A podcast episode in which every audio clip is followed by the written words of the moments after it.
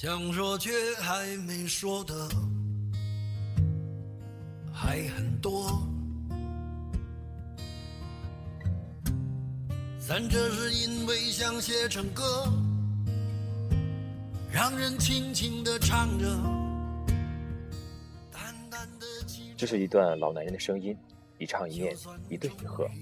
现在几乎没有年轻人这么唱歌，可是他唱出来，轻易就红了眼眶。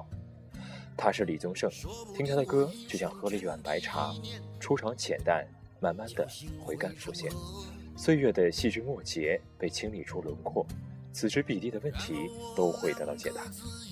李宗盛说，《山丘》是他十年前就想好的旋律，而直到最后两个月，歌词才最后完成。他还说。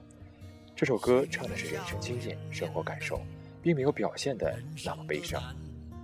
但看完这段介绍，并且撞到“越过山丘”，才发现无人等候，喋喋不休，再也换不回温柔这句歌词的时候，还是不可避免的过了。李宗盛有李宗盛的人生感悟，而我们也有我们虽不伟大，但也却各自珍惜的生活。甚至还有些人只提到十年，便有些酸楚了。从二零零三年开始，山丘就这么酝酿着，像一坛酒，更像一棵树。如果像李宗盛说的那样，旋律在一瞬间进入他的脑海，那么的确，这歌词是需要写上十年的。十年的岁月交付给一首歌词，而时间像是飘渺歌词的纸，人在生活里迈开腿跋涉着，留下的痕迹成了歌词的笔触。所以。每个人心里都有这首歌的歌词，都有这首十年前就下了窖、埋了种子的歌。于是，我们听到《山丘》的时候就崩溃了。盖子被掀开了，窗户被打开了，发现原来自己心里也有这么大一棵树，原来自己也有这么多故事，原来自己也翻过了这么多的山丘。也无意让你感伤。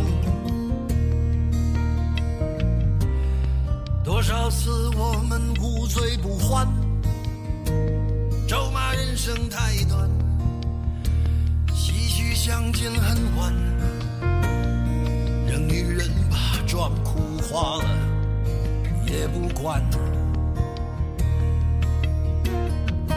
遗憾我们从未成熟，还没能笑得就已经老了，尽力却仍不明白身边的年轻人。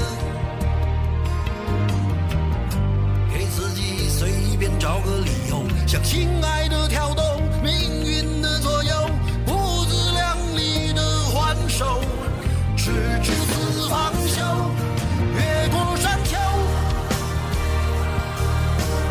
虽然已白了头，喋喋不休，是我予的哀愁，还未如愿见着不朽，就把自己先搞丢。